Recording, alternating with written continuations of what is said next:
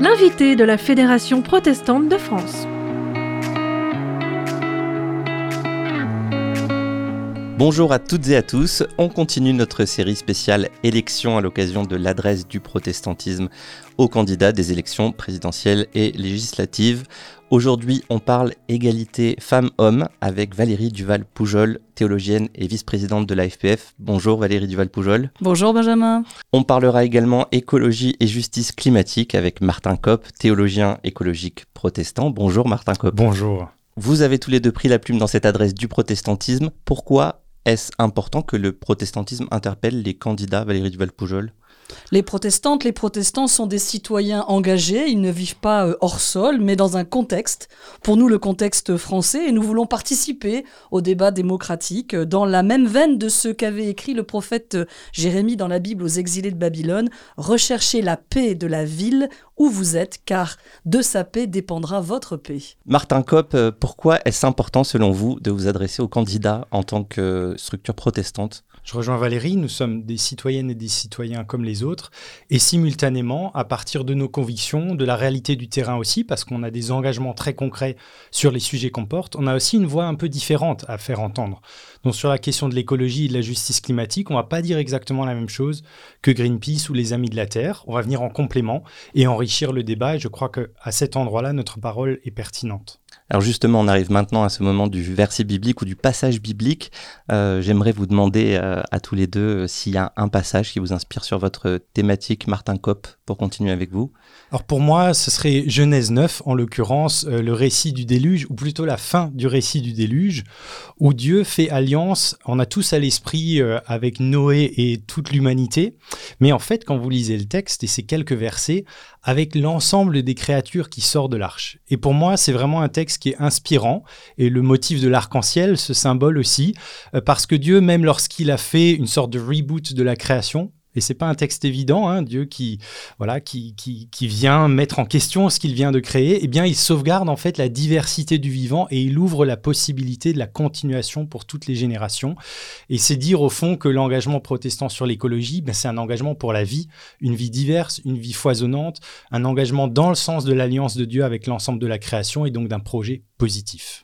Valérie Duval-Poujol, vous avez déjà évoqué un verset biblique, mais est-ce qu'il y a un autre passage qui vous inspire sur la thématique? Ah oui, parce que la Bible est riche d'enseignements là sur ce sujet-là. Eh ben, J'irai aussi dans la Genèse comme Martin, et parce qu'il faut revenir euh, en ce qui concerne les relations femmes-hommes au commencement, dans ce tout premier chapitre de la Genèse qui donne le ton pour dire à quoi devraient ressembler ces relations. Et on lit ce très beau verset, Hommes et femmes, il les créa à sa ressemblance, à l'image de Dieu, il les créa.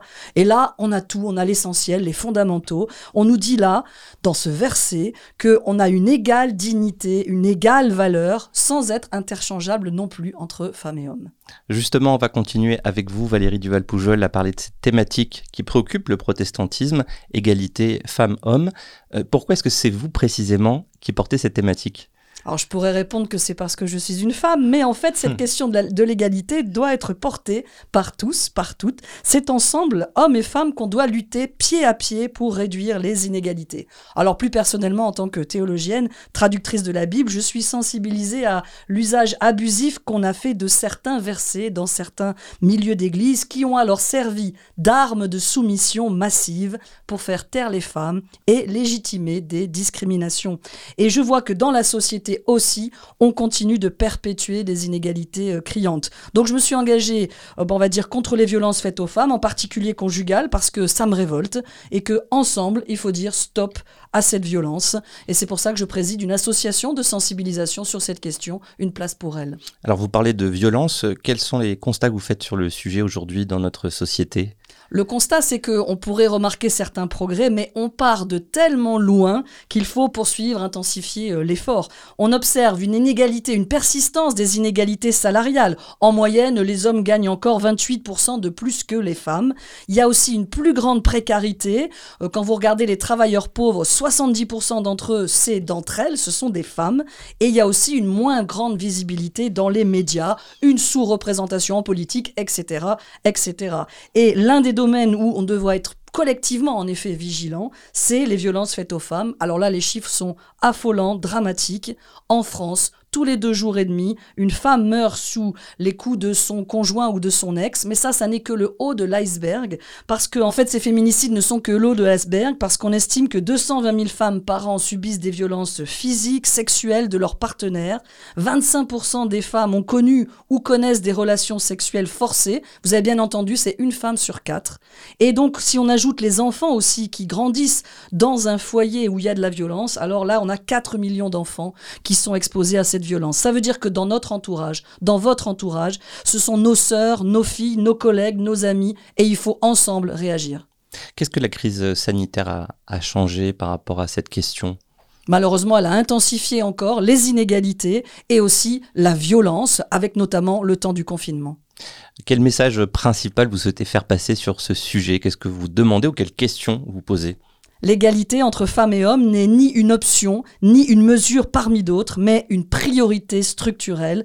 Elle est le signe du degré d'avancement d'une société. Nous devons encore mieux prendre en compte ce que le prix Nobel de la paix Denis Mukwege a appelé dans son dernier livre la force des femmes.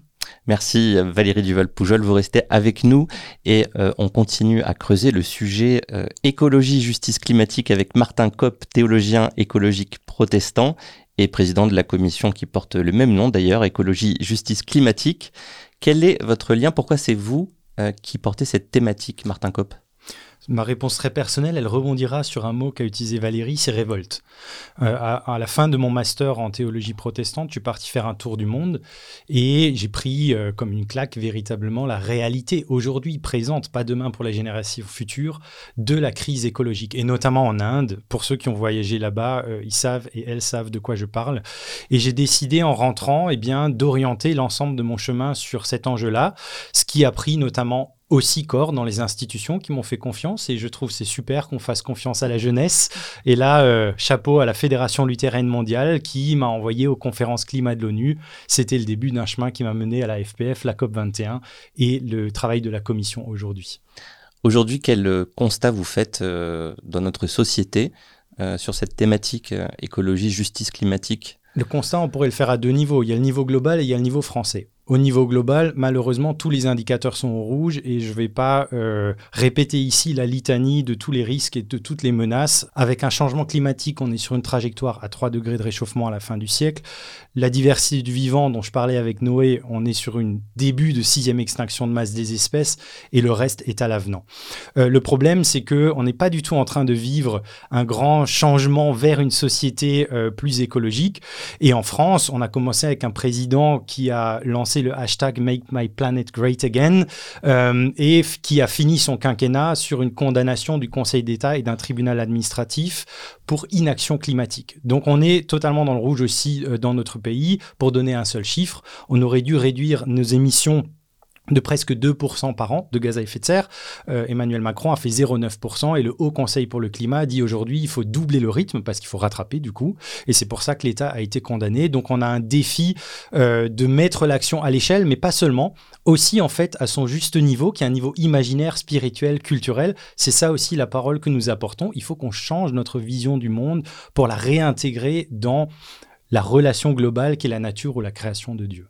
Qu'est-ce que la crise sanitaire a changé par rapport à cette... Euh, la crise sanitaire a à la fois rien changé et ouvert une porte. Rien changé parce que les courbes se poursuivent comme auparavant. Et puis on a parlé du monde d'avant, du monde d'après, mais en fait le monde d'après c'est la reprise du monde d'avant. Donc ce sera très franchement. Euh, en revanche, on a vu advenir et faire des choix euh, politiques à cause de la pandémie et de la reconnaissance d'une vraie urgence qui était inimaginable auparavant les écolos et les gens engagés, ça fait longtemps qu'ils questionnent par exemple l'aviation. Ça semblait une impossibilité totale. Avec la pandémie, du jour au lendemain, on a fermé tous les aéroports, on a laissé tous les avions au sol. Il ne s'agit pas de dire qu'il s'agit plus de voler du tout, mais on a ouvert des possibles et peut-être que là, euh, il y a des voies nouvelles qui peuvent être imaginées si nous reconnaissons qu'il y a là aussi une urgence et d'ailleurs qui est euh, intersectionnelle. Il y a un lien parce que par exemple sur la question, euh, on parle d'injustice climatique à la Fédération protestante de France, eh bien la majorité des personnes qui en souffrent sont les pauvres. Parmi les pauvres du monde, 70% c'est des femmes. Donc il y a un enjeu là entre euh, prise en considération de la nature des autres êtres vivants et des humains impactés, et puis euh, d'autres angles également, et notamment la justice de genre. Ça tombe bien qu'il y ait un lien fort entre ces deux thématiques. On aura sans doute le temps euh, de parler de ce lien en fin d'émission, puisque vous êtes euh, très très efficace sur vos réponses. une dernière question quand même sur le sujet, Martin Kopp. Quel est le message essentiel que vous voulez faire passer ou les questions fondamentales? Le message essentiel consiste à dire que, euh, bien sûr, il y a des enjeux économiques, politiques, géopolitiques, et j'ai mentionné un chiffre. Il faut par exemple que la France baisse ses émissions de gaz à effet de serre à partir de 2021. On aurait dû commencer déjà euh, de presque 4% par an. Mais plus fondamentalement, il faut comprendre que l'enjeu n'est pas technicien. On a un, un enjeu de mutation culturelle. On a un enjeu, par exemple, de nomination du monde. Nous, quand on dit création, on comprend qu'on fait partie avec les autres créatures d'un tout. Euh, on passe d'un égocentrisme à un écocentrisme qui est en fait en relation à Dieu avec un théocentrisme, mais on a une vision du monde qui est différente. Et le fait de dire il faut travailler sur nos représentations, sur nos valeurs, le fait de dire ben, on peut assumer qu'il y ait des efforts à faire, qu'il y ait des renoncements, qu'il y ait peut-être des deuils, euh, etc., euh, c'est quelque chose qu'on a comme ressource dans notre tradition spirituelle et c'est la richesse qu'on peut apporter aussi au discours plus global, sociétal, qui a tendance à être très technicien et à penser qu'il y a un problème, il y a des solutions. Ben, nous, on dit en fait non, il y a un enjeu de culture et donc il y a une mutation culturelle et spirituelle à vivre. Euh, encore une, dernière question et, je vous laisserai la parole à tous les deux sur l'écologie.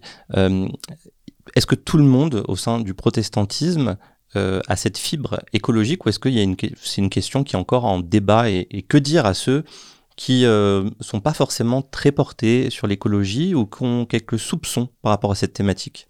Oui, je pense que dans le protestantisme, comme dans la société, on est en chemin, mais on est en chemin ensemble. Le lieu sur lequel on se situe sur le chemin est divers, et parfois il y a des craintes ou des réticences.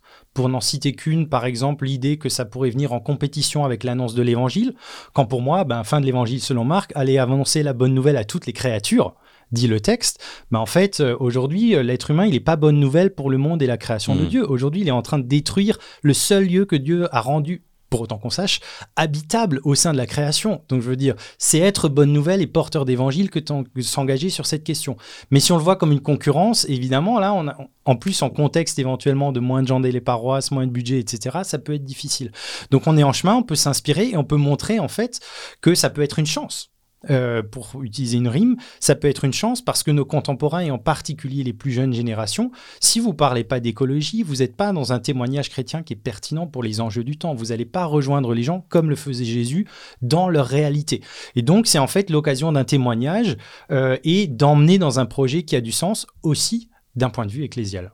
C'est aussi un, enjeu de discussion en interne ou de bonnes pratiques, mauvaises pratiques, euh, euh, la question des inégalités femmes-hommes, Valérie Duval-Poujol ben, je rejoins Martin en disant que du coup, il n'y a pas de compétition non plus entre, entre les combats. Moi, hmm. je voudrais vraiment insister là-dessus et de dire que voilà, chacun d'entre nous là est engagé euh, militant parce qu'on est révolté par ce qu'on voit et parce qu'on pense que quelque chose d'autre est, possible. On est motivé par notre espérance qu'on a trouvée dans les textes bibliques, mais on s'associe à d'autres qui sont aussi euh, non-croyants. C'est le cas pour l'égalité femmes-hommes, c'est le, le, cas pour euh, aussi la justice climatique. Mais on n'est pas en, en compétition, on doit vraiment comprendre que tout ça, c'est parce que nous avons mis l'être humain au centre. Nous avons vraiment une croyance aussi dans sa valeur, la valeur de l'être humain. Et ça, c'est vraiment quelque chose du coup que, que nous partageons.